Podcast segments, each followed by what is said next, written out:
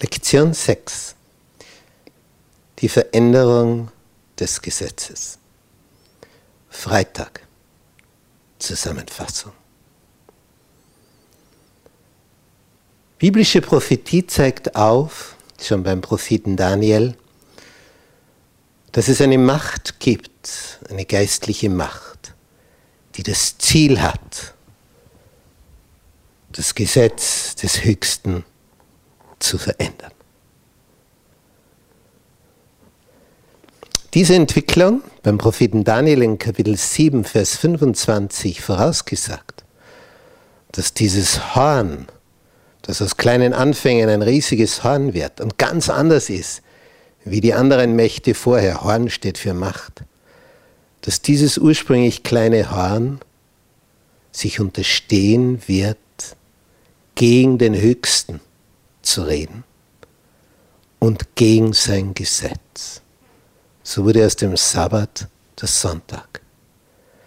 Seltsamerweise haben die protestantischen Kirchen in der Reformation, das also noch nicht reformiert, vor 500 Jahren, darum hat sich Gott die Adventgemeinde hervorgeholt, ins Leben gerufen, damit sie diese Reformation zur Vollendung bringt wo man nicht alles reformiert hat, was zu reformieren war. Wir sehen nun in der Geschichte, dass diese Veränderung vom Sabbat zum Sonntag mit politischen Dingen einherging. Auf dieser ersten Karte hier sehen wir in dunkelrosa und hellrosa die Ausdehnung des römischen Reiches, ging ursprünglich auch noch bis hier hinauf nach Britannien. Später hat man hier schon die Gebiete verloren um diese Zeit von 375. Da kamen nämlich von hier die Hunnen, trieben die Germanenstämme vor sich her, hier siedelten die Germanen, das Bräunliche. Und was die Germanen vorher nie geschafft haben, jetzt schafften sie es. Mit den Hunnen im Rücken durchbrachen sie den römischen Limes, die römische Speermauer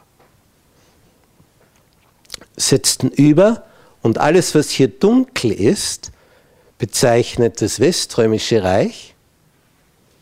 Ab 395 war diese Reichsteilung hier in der Mitte mit der Hauptstadt Rom hier und der Hauptstadt Konstantinopel, späteres Byzanz, heutiges Istanbul hier. Dieser Hunneneinbruch führte letztlich 100 Jahre später, darum sind hier diese zwei Jahreszahlen, genau genommen 101 Jahre später zum Untergang des Weströmischen Reiches. Es vollzog sich also nicht in einem Jahr, sondern in 100 Jahren.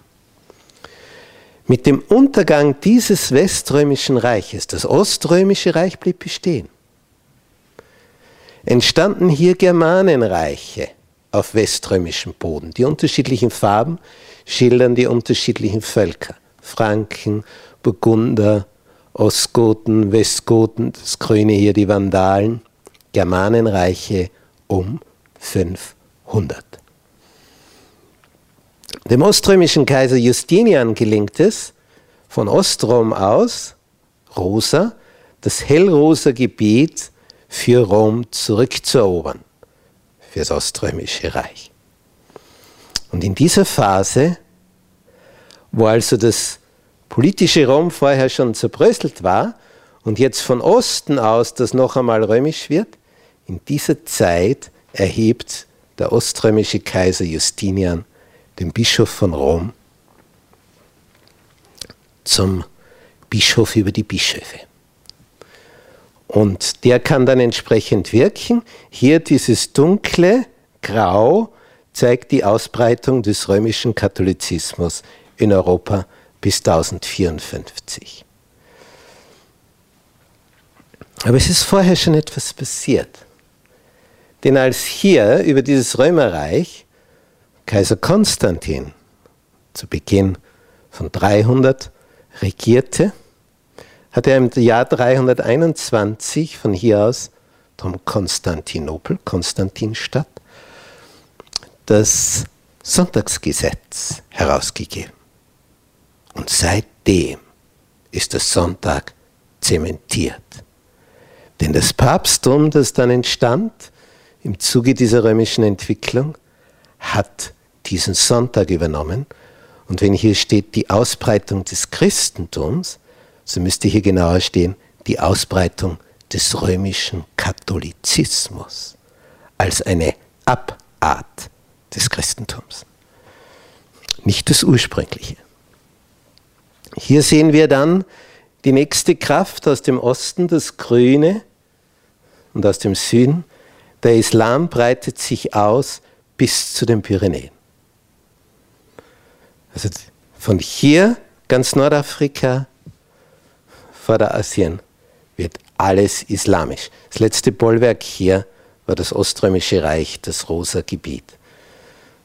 Auf europäischem Boden entsteht dann das Reich der Franken und hier kommt es dann zur Entstehung, was hier das Rosa Gebiet ist, im Reich der Langobarden, zu einem eigenen Kirchenstaat. Die Entwicklung ging dann weiter in Europa. Von der Zeit von 800 hat sich in Europa die Veränderung auf der Landkarte so abgespielt bis zum Ende des Ersten Weltkrieges. So sah es in Europa aus zur Zeit der Reformation. Aber die Ursprünge von dieser Veränderung des Gesetzes liegen im Römerreich. Darum heißt ja auch die Kirche, die dann entstanden ist, römisch-katholisch. Weil es eine Mischung ist aus römischer Religion mit christlicher Religion. Hier begann es und hat sich dann ausgebreitet über Europa, weil es die Staatskirche war. Und aufgrund dieser Mächtigkeit hat diese Kirche eifrig alle anderen, die das Urchristentum gepflegt haben, auszurotten versucht. Nach dieser Devise.